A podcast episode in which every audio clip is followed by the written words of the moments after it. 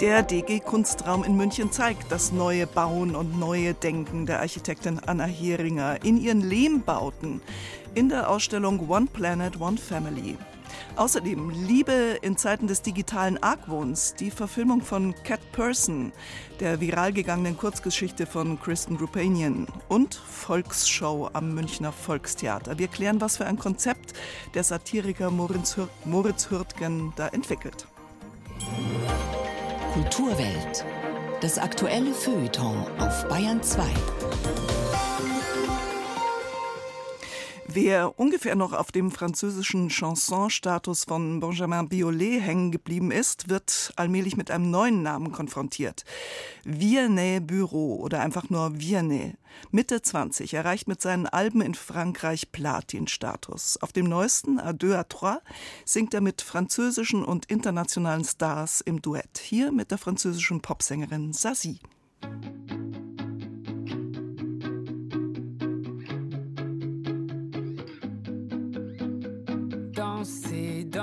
Drame, le prendre à la légère, comment tu fais toi De ce vague à l'âme, j'aimerais me défaire, comment tu fais?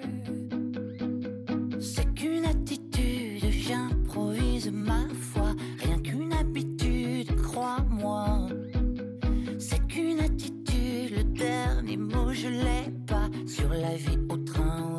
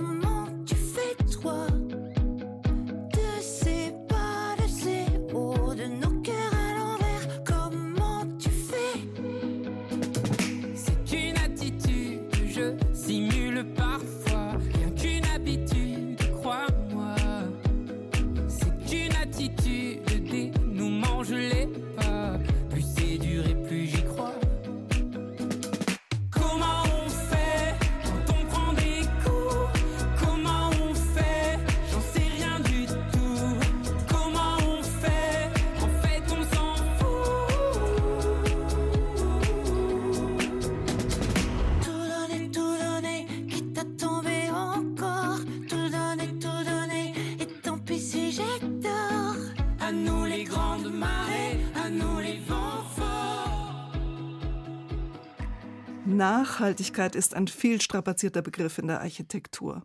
Die Architektin Anna Heringer aber setzt Nachhaltigkeit gleich mit Schönheit. Und man versteht es sofort. Zum Beispiel die Bambu-Hostels in China. Einfache runde Bauzylinder im Inneren sind noch einmal umsponnen von einem Netzgewebe aus Bambus. Höchst künstlerisch und poetisch wirkt das, wie Vogelvolieren. Oder das Geburtshaus in Hittisau in Österreich. In der Landschaft liegt es wie ein kleines, schiefes, rotes Ei. Innen ist der Raum höhlenartig. Man möchte sich sofort einnisten, auch wenn man kein Kind bekommt. Anna Heringer baut mit Lehm und Ton und sie baut weltweit, von Bangladesch über Boston bis Bayern, wo sie 1977 in Rosenheim geboren ist. Jetzt hat ihr der DG Kunstraum in München eine Ausstellung gewidmet, One Planet, One Family.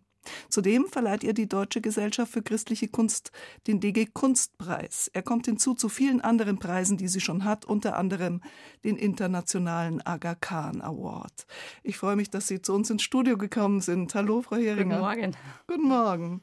Sie gelten als Pionierin, als Visionärin des nachhaltigen Bauens. Ganz offenkundig lieben Sie Lehm. Wie kam es denn zu dieser Liebe und wie entwickelt man dann solche Bauten daraus? Ich habe als 19-Jährige als Freiwillige in Bangladesch den Lehmbau kennengelernt, weil ich durch die Dörfer natürlich ständig darum spaziert bin und einfach diese wunderbare Schönheit eingesaugt habe und, und die hat mich fasziniert. Und dann war natürlich die Frage, kann man bei uns nicht auch so bauen? Und ich bin eigentlich dann nach diesem Jahr, freiwilligen Jahr, zurückgekommen, um Architektur zu studieren, mit der, ja, mit der Hoffnung, dass ich irgendwann einmal beim Lehmbau lande. Bin aber dann sehr schnell desillusioniert worden, weil ja bei uns, also ist im Studium eigentlich quasi nicht vorgekommen, bis zum Schluss dann. Dann hatte ich die Möglichkeit, beim Workshop mitzumachen. Und im Moment, wo ich die Erde in meine Hände gehabt habe, die erste Lehmbahn gebaut habe, ich gewusst, das ist mein Ding. Einfach aus dem Grund, weil mir die Ökologie unglaublich wichtig ist und aber auch die soziale Nachhaltigkeit oder die soziale Gerechtigkeit. Aber, aber was heißt das Soziale in dem Fall bei Lehm? In dem Fall heißt es, dass der Lehm ja von der Natur aus gratis gegeben ist und ich veredle ihn hauptsächlich durch Handwerk. Das heißt, das Budget geht hauptsächlich an Menschen, also an Mittelstand oder, oder in Bangladesch sogar wirklich an, an Tagelöhner oder in Ghana, wo ich auch baue. Und das Resultat von einem Baubudget ist nicht nur ein Gebäude, sondern auch ein Katalysator für lokale Entwicklung. Und das ist das, was mich fasziniert. Nun ist ja die Bauindustrie eine der ressourcenzerstörendsten Industrien überhaupt. Und wenn man jetzt eben das Bauen neu denkt, von den Materialien, wie wir jetzt gerade gesprochen haben, von der verbrauchten Energie, vom Raum her auch, habe ich gefunden, dass Ihre Formel von Nachhaltigkeit lautet, X, also mal 7 Billion oder auf Deutsch gesagt mal 7 Milliarden. Ja, mittlerweile müsste schon fast 8, 8. Milliarden sein. Genau, Jetzt was war, steckt dahinter? Genau, da ist eigentlich die Idee, wir leben alle auf einem Planeten, sind eine Menschheitsfamilie und nur weil sich ein paar das leisten können, jetzt mehr Ressourcen zu verbrauchen, gibt uns das doch auch nicht das Recht dazu. Und wenn wir einfach überlegen, so die Entscheidung, die ich jetzt treffe, für das Baumaterial, für diesen Ressourcenverbrauch, wenn jetzt 8 Milliarden Menschen das so machen würden, wie würde die Welt ausschauen? Wie würde das Grundwasser ausschauen? Wie würde die soziale Schere ausschauen? Würde es mehr auseinanderklaffen oder wären wir wer, ja, wäre es fairer? Oder wären Konflikte da? Und das sind einfach diese Dinge, die mich interessieren. Wenn ich mich für ein Baumaterial entscheide oder für eine Baumethode, dann möchte ich das so machen, dass ich weiß, das ist auch für einen Bangladeschi möglich oder ich nehme jemandem nichts weg dadurch. Und könnten Sie mal an einem Beispiel beschreiben, vielleicht auch eines, was man in der Ausstellung sieht, was dann konkret dabei rauskommt? Ich baue konkret derzeit für die katholische Kirche in Ghana und in Traunstein. Und es ist in Ghana zum Beispiel enorm wichtig, dass ich dort die Pfarrer sagen kann, hey, ich baue auch für eine der reichsten Diözesen wahrscheinlich weltweit auch mit Lehm. Und das ist nicht nur, weil ihr arme Afrikaner seid, kriegt ihr jetzt den Lehm, sondern das ist eine Strategie an Nachhaltigkeit, die sich durchzieht. Es geht immer um, was habe ich lokal für Ressourcen vorhanden, wie kann ich aus meinen eigenen Mitteln das Beste daraus schaffen und nicht darum, was kann ich mir leisten, was kann ich kaufen. Ich finde das nicht mehr nachhaltig, wenn man auf eine Strategie setzt, die sich wieder nur ein Drittel der Weltbevölkerung leisten kann. Also wenn es so Hightech ist, dass das halt viele überhaupt nicht leisten können. Letztendlich geht es auch um eine Selbstbefähigung und Selbstermächtigung, dass wir wieder wahrnehmen, hey, wir brauchen ja gar nicht so viel importieren und uns abhängig machen von externen Faktoren. Wir haben immer Ressourcen da und das ist ja auch das kulturelle Erbe, das wir haben. Das macht ja auch unsere kulturelle Vielfalt aus, dass wir uns auf das verlassen, was wir haben. Das muss man ja sagen, dass eben der Zement, aus dem der Beton dann wird oder Sand, dass das ja nicht unbedingt immer in der Baugrube nebenan abgegraben wird, wenn man jetzt hier im Westen baut. Das und natürlich die Energieressourcen, die damit verbunden sind. Und der Lehm braucht vor allem, der muss ja nicht gebrannt werden. Das sind sehr, sehr hohe Temperaturen beim Zement oder auch beim Stahl oder beim Aluminium, was auch immer, was wir gerade bauen. Und das braucht, das fällt alles weg. Gibt es trotzdem Unterschiede zwischen den Lehmbauten in Ghana, die Sie gerade bauen, und den Lehmbauten in Traunstein? Ja, leider, das sind die deutschen Baunormen. Man sieht einfach, dass unser Bausystem und unser Wirtschaftssystem nicht auf diese Strategie ausgelegt. Also wir haben zum Beispiel Energiekosten sind bei uns sehr milde besteuert, CO2 ist sehr, sehr milde besteuert, während die menschliche Energieform des Handwerks sehr hoch besteuert ist. Das ist natürlich in Ghana oder in Bangladesch völlig anders. Und durch dieses Regelwerk haben wir uns ein Korsett erschaffen, das es sehr schwierig macht, wirtschaftlich und auch von der Umsetzung, von der technischen, dass wir wieder intuitiv mit natürlichen Materialien bauen. Also das ist schon ein Knackpunkt. Da haben wir zum Beispiel nur geschafft, das halbe Gebäude so zu bauen, wie ich es wirklich gern gehabt hätte. Das steckt quasi mit einer Hälfte noch im alten System, also mit viel Beton noch leider drinnen. Und da bin ich unglücklich drüber. Ganz interessant habe ich gefunden auf Ihrer Website, dass Sie ja auch den Wormser Dom bestückt haben. Das mhm. war ein Wettbewerb. Und der Altar ist aus Erde. Genau, wir haben gesagt, wir bringen das Werkzeug mit, die Schalung. Und dann nehmen wir lokales Erdmaterial und die Gemeinde kommt zusammen und stammt wirklich gemeinsam den Altar. Und das war faszinierend, weil, also das habe ich gelernt im Bauen im globalen Süden. Wenn man ein Gebäude oder auch nur ein Objekt wie den Altar macht, wenn man zusammenkommt und gemeinsam was baut, dann baut man nicht nur ein Objekt, man baut auch Gemeinschaft auf. Und das ist es letztendlich, was es uns ja so fehlt hier in unserer Gesellschaft. Uns mangelt es nicht an Materiellem, uns mangelt es vor allem an guten Beziehungen und an und auch einen Sinn, den man gemeinsam teilt. Und gemeinsam was zu bauen, das schweißt unglaublich zusammen. Und das war ein wunderschönes Erlebnis. Und mhm. das ist wichtig, weil letztendlich ist es Teil unserer menschlichen Natur, dass wir bauen wollen. Also jedes Kind spielt bauen oder jeder hat irgendwo mit Textilien, Zweigen, Ästen irgendwie in der Kindheit gebaut. Das ist einfach ein urmenschlicher Drang. Und das total auszulagern an Experten und überhaupt nicht mehr mitbauen zu können an der eigenen Umgebung, sei es jetzt in Schulen eine Wand gestalten, gemeinsam als Klasse mit dem Lehmrelief oder einfach wirklich auch zu Hause mal einen Ofenbereich oder Sitznischen, das sind einfach wichtige Elemente und das ist möglich. Jetzt ist Lehm ja ein sehr alter Baustoff und ich stelle mir ihn so atmend und durchlässig vor, mhm. wahrscheinlich trotzdem auch schützend. Aber vor allem, das ist das Gegenteil von diesem Dämmmaterial, was in Deutschland zum Beispiel überall so draufgepappt wird. Und dabei wäre es doch auch, habe ich mal gelesen, dass Lehm eigentlich so ein grüner Beton wäre. Also wäre mhm. viel sinnvoller, mehr mit Lehm zu machen, oder? Ja, um den Lehm kommen wir nicht drum herum in Zukunft. Also den brauchen wir definitiv als Baumaterial. Genauso, also wir können kein Fundament aus Lehm bauen, das nicht. Da braucht sicher nach wie vor den Beton oder Stein oder andere wirklich wasserfeste Materialien. Aber Wände können wir wunderbar mit Lehm bauen. Wir können auch super unseren Altbestand veredeln damit. Also Lehm ist eben unglaublich gesund. Man hat ein fantastisches Raumempfinden im Lehmbau. Der Lehm kann Feuchtigkeit aufnehmen, wenn es zu viel Feuchtigkeit ist und kann es abgeben, wenn es zu wenig, also wenn es zu trocken ist. Und das wirkt sich auf unsere Schleimhäute, auf unsere Gesundheit und Wohlbefinden enorm aus.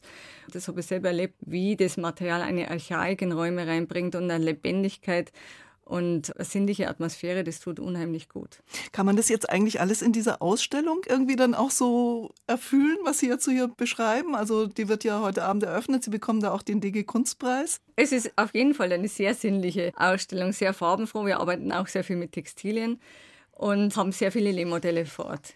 Weil mit Modellen arbeiten Sie ja auch im Entstehungsprozess, genau, oder? das ist mein wichtigstes Entwurfswerkzeug, ist ein Modell.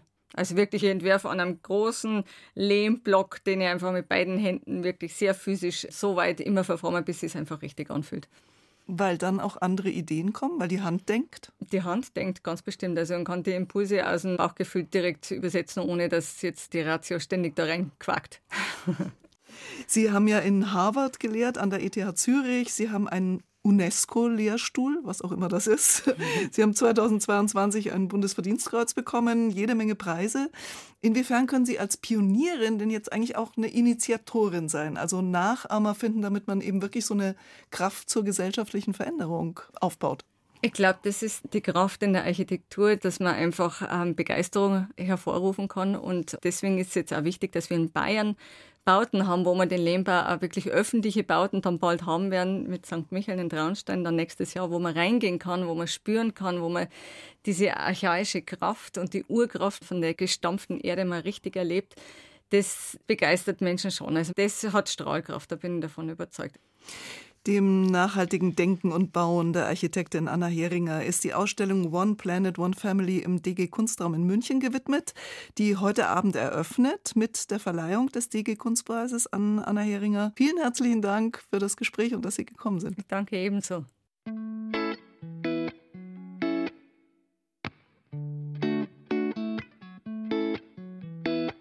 J'avais 15 ans, mais mille emmerdes.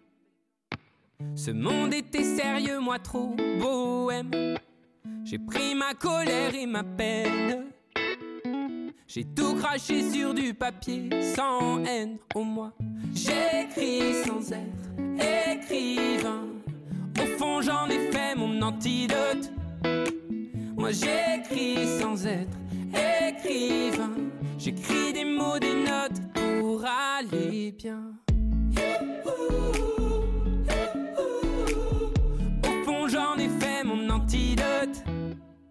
À 7 ans, je vivais sur la côte d'Azur et j'avais pas de pote, pas de pote. Tu sais, c'était pas grave du tout. Parce qu'il y avait mes soeurs et les copains de mes soeurs. J'avais déjà la musique. Ces chansons qu'on chantait par cœur, et plus rien n'était triste. Je chante, j'ai pas changé. Au fond, j'en ai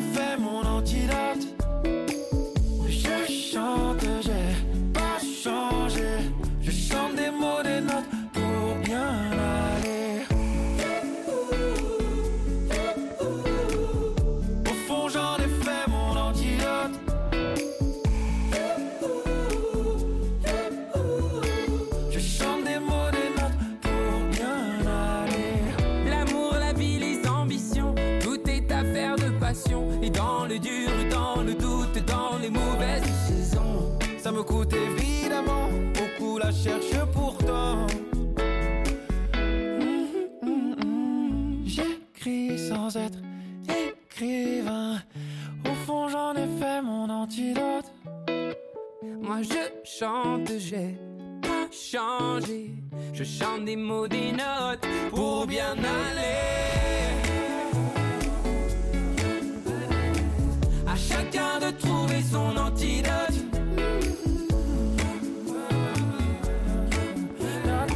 Je chante des mots, des notes pour bien aller.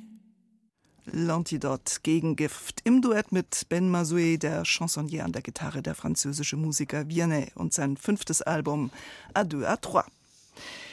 2017, da war die MeToo-Debatte gerade voll ins Rollen gekommen, wurde die Shortstory Cat Person von der amerikanischen Autorin Kristen Rupanian veröffentlicht und traf offenbar weltweit einen Nerv oder wie man sagt, ging viral.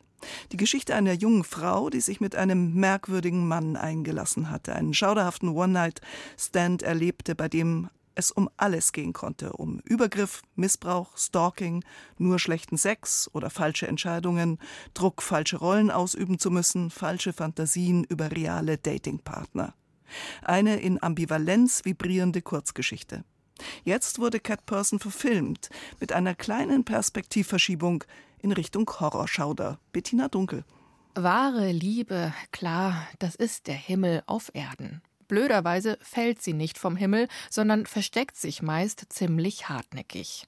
Wer die Suche nach dem ultimativen Volltreffer oder wenigstens temporär anhaltender Zuneigung nicht aufgeben will, muss daten, hoffen, ausprobieren. Oft ein ums andere Mal.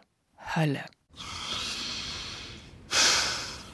Margot, 20, College-Studentin und Hauptfigur der Social-Horror-Verfilmung Cat Person, macht aus der Not eine Tugend. Flirten immerhin, den angenehmen Teil der Partnersuche beherrscht sie aus dem FF.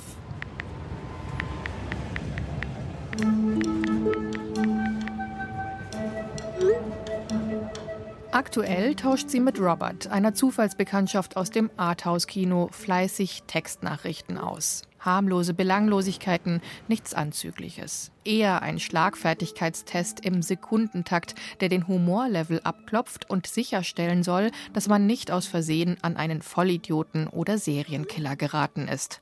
Dass zumindest letzteres nicht von Robert zu befürchten ist, deuten die kleinen Supermarktgeschenke an, die er Margot beim ersten Treffen nach dem Kennenlernen überreicht. Und das ist Das ist ein Froschfeuerzeug mit, äh, mit einer Zigarette im Mund. Voll süß.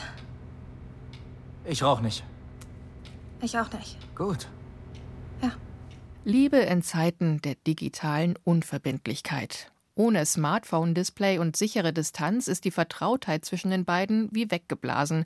Und sie merken, eigentlich wissen sie rein gar nichts voneinander. Der selbstbewusste Schlagabtausch in Textform weicht unsicherem Rumgedruckse. Und mehr noch, in Margot keimen Urängste und sie fragt sich, ob der baumgroße und deutlich ältere Typ, mit dem sie gerade allein ist, nicht doch ein Psychopath ist, der sie vergewaltigen will. Wieso hast du die Tür geschlossen? Hab ich nicht. Die, die ist von alleine zugegangen. Türen gehen nicht von alleine zu. Ja, richtig, aber ich denke, die hier schon. Die, die muss von dem Ding da weggerutscht sein, das sie gehalten hat. Ich glaube, die ist verschlossen. Weite Teile von Cat Person sind eine 1 zu 1 Adaption der Kurzgeschichte, auf der der Film basiert. 2017 im US-Magazin The New Yorker veröffentlicht, wurde der Text zum viralen Hit, der auf dem Höhepunkt der MeToo-Bewegung hitzige Diskussionen über modernes Datingverhalten auslöste. Viele Leserinnen erkannten sich in Margot wieder, Männer fühlten sich an den Pranger gestellt. Denn trotz zahlreicher Bedenken trifft sich Margot weiter mit Robert, hat den schlechtesten Sex ihres Lebens und wird am Ende gestalkt und als Hure beschimpft. Das berühmte letzte Wort der Literaturvorlage taucht auch in der Verfilmung als bedrohliche, leinwandfüllende Textnachricht auf. Allerdings wird damit kein Schlusspunkt gesetzt, sondern ein neuer, finaler Erzählstrang eröffnet. Und der birgt, wie so manch andere Drehbuchentscheidung im Vorfeld, allerlei Diskussionspotenzial.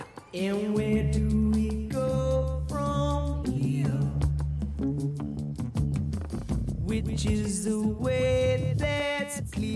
Nebenfiguren werden eingeführt, Charakterzüge werden ausgearbeitet. Eine von Isabella Rossellini gespielte Professorin tritt als feministische Mahnerin auf. Margos Eltern werden als oberflächliche Vertreter einer Generation vorgestellt, die sexistische Verhaltensmuster verinnerlicht haben und nichts daran ändern wollen und der in der Vorlage eher konturlose Robert wird zum Harrison Ford Fanboy, der ein gerahmtes Bild von Han Solo und Leia Organa daheim hat und den ersten Kuss zwischen den beiden Star Wars Helden als romantischsten Filmmoment aller Zeiten bezeichnet.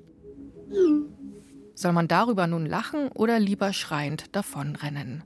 Margos Wechselbad der Gefühle wird auf der Leinwand als wilder Genremix aus Social Horror mit surrealen Comedy-Elementen inszeniert, in dem die Grenzen zwischen Gut und Böse auch für das Publikum unklar sind.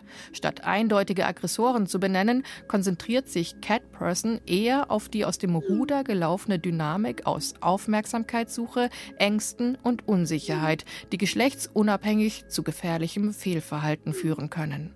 Wo allerdings der subjektive Gedankenfluss der Literaturvorlage viel Raum für persönliche Interpretationen lässt, wirkt der Film fast schon verzweifelt bemüht, sämtliche Gründe für das verkorkste Innenleben einer ganzen Generation zu erläutern. Das ist am Ende nicht mehr als Generations Planning voller Klischees und somit verzichtbar.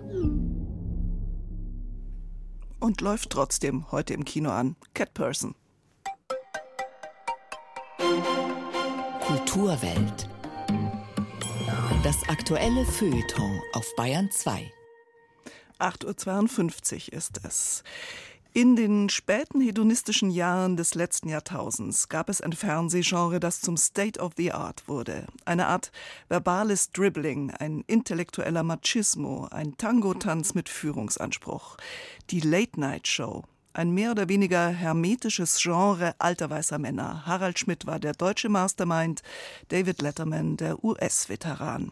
Und jetzt ist das Format offenbar auf die analoge Theaterbühne gewandert. Zumindest behauptet es unter dem Namen Late Night Show, fürs Fernsehen zu gut und für die Bayerische Staatsoper zu taktlos zu sein. Präsentiert wird diese Volksshow vom Münchner Moritz Hürtgen, der bis 2022 Chefredakteur des Satiremagazins Titanic war. Knut Korzen hat Moritz Hürtgen getroffen und ihn gefragt, wie die Idee zur Volksshow überhaupt entstanden ist. Ja, also es kam dazu, dass ich diese Volksshow überhaupt mache durch ein großes Missverständnis, denn ich suche eigentlich eine günstige Familienwohnung in München und habe im Volkstheater angerufen mit der Frage, ob ich dort im Foyer einen Mietgesuch aushängen kann. Und da hat man mich wohl irgendwie ganz falsch verstanden und plötzlich ähm, bekam ich eine Show. So erzählt es der 34-jährige Moritz Hürtgen, der ab heute im Münchner Volkstheater zumindest einmal im Monat abends ein Obdach findet. Als Host der sogenannten Volksshow, was natürlich ein wenig an die Volksproduktreihe der Bild-Zeitung erinnert. Wie grenzt man sich da ab von der Produktpalette des Axel Springer Konzerns mit Volksfahrrad, Volksnotebook, Volksbett und Volkszahnbürste? Wir grenzen uns da gar nicht ab, sondern äh, hängen uns da dran an diese erfolgreiche Produktreihe. Und wir wollen das eben jetzt für eine Veranstaltung sein. Auf die Idee ist man, glaube ich, bei Springer noch nicht gekommen, eine Volksshow zu machen. Und also wurde sofort Titelschutz angemeldet. Als Gäste der ersten Ausgabe heute Abend kommen zwei junge Künstler. Die 1995 geborene Slam-Poetin sowie selbsternannte gottverdammte Lebefrau Theresa Hossa und der Karikaturist Leo Riegel, den die Leser der Titanic bestens kennen. Beide deutlich unter 50. U50, genau, das ist, glaube ich, die Grenze, wo die Jugend aufhört. Theresa Hosser und Leo Riegel sind jetzt verhältnismäßig weit beide noch von den 50 entfernt, aber ich schließe nicht aus, dass wir uns da schnell annähern. Ganz generationengerecht wird's also. Und wem das Wort jetzt geradezu ernst vorkommt, es wird so lebendig wie lustig zugehen, verspricht Moritz Hürtgen. Genau, Leo Riegel wird live Comics und Cartoons vortragen und das passt ein bisschen zum Konzept der Volksshow. Ich habe mir nämlich überlegt, dass ich bei diesen zwei KünstlerInnen, die ich immer da habe, gern eine Person hätte, die eher mit Text zu tun hat, also Stand-up oder auch mal ein Liedermacher. Und die andere darbietende Person soll eben eher vom Bild her kommen, also sprich Zeichner, Cartoonistinnen oder auch mal Leute, die Fotowitze machen oder so. Moritz Hürtgen, der in diesem Jahr bereits sehr erfolgreich im Wirtshaus im Schlachthof zwei Stargästeabende mit Stefanie Sargnagel und Paula Irmschler moderiert hat, legt nun also mit der Volksshow nach und korrigiert noch kurz, was bei Wikipedia fälschlicherweise steht, dass er Gag-Autor bei Jan Böhmermann sei. Eine Zusammenarbeit mit Böhmermann ist mir nicht erinnerlich. nee, im Ernst, ähm, ich habe für das ZDF-Magazin Royal bisher nur zwei, drei Sketche geschrieben und das hat mir sehr viel Spaß gemacht, aber das ist auch schon ein bisschen her. Also aktuell bin ich nicht aktiv. Aber ab heute Abend ist er's im Münchner Volkstheater. Und in Anlehnung an den Titel seines Debütromans Der Boulevard des Schreckens sagt Moritz Hürtgen: Ich verspreche Boulevard und Schrecken. Die erste Volksshow Late Night im Münchner Volkstheater ist heute Abend um 20 Uhr zu erleben. Der nächste Termin am 21. Dezember, kurz vor Weihnachten. Wir hören uns morgen wieder. Barbara Knopf sagt Ciao in der Kulturwelt.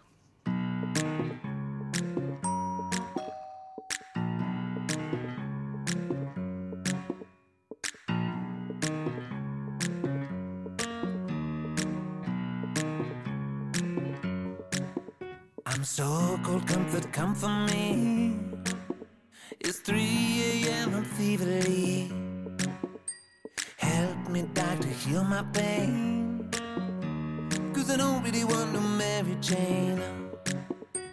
Oh là là là, et si le problème était moi Si j'ai mal, c'est du mal à parler Oh, quand on aime, si le dire est un problème Finir seul, pas s'étonner We'll keep it simple. Doctor. We'll keep it simple. You're the only medicine I've been taking. We'll keep it simple, baby. Emmurer nos émotions les gens le font. À la fin, au fond, tout ça fait